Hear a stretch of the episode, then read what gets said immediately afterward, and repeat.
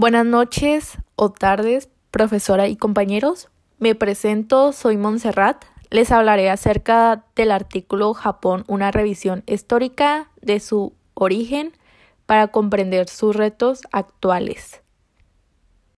Para iniciar, daré una breve introducción acerca del tema.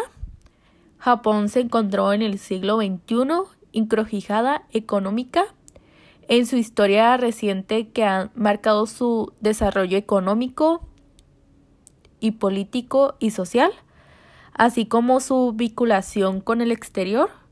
Esto quiere decir que su periodo, de Edon y Era Meijin eran por cita solo por dos casos, que era el ambos periodo. Japón tuvo que generar su doble estrategia interna y externa con el fin de sortear los embates de su recomposición política y económica y interna, así como su relación con el extranjero.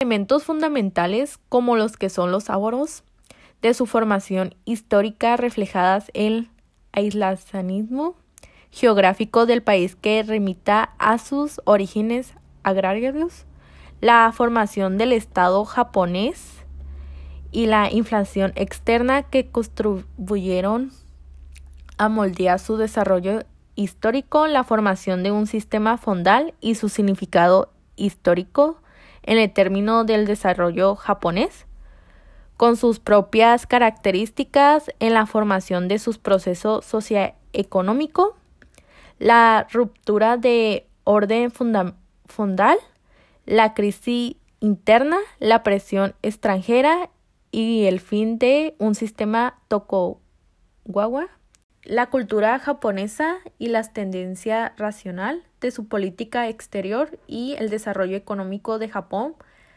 pasados por la crisis de burbujas financieras en la década de los noventas y por la situación que atravesaron después de la crisis financiera que azotó al mundo en el 2008 y 2009.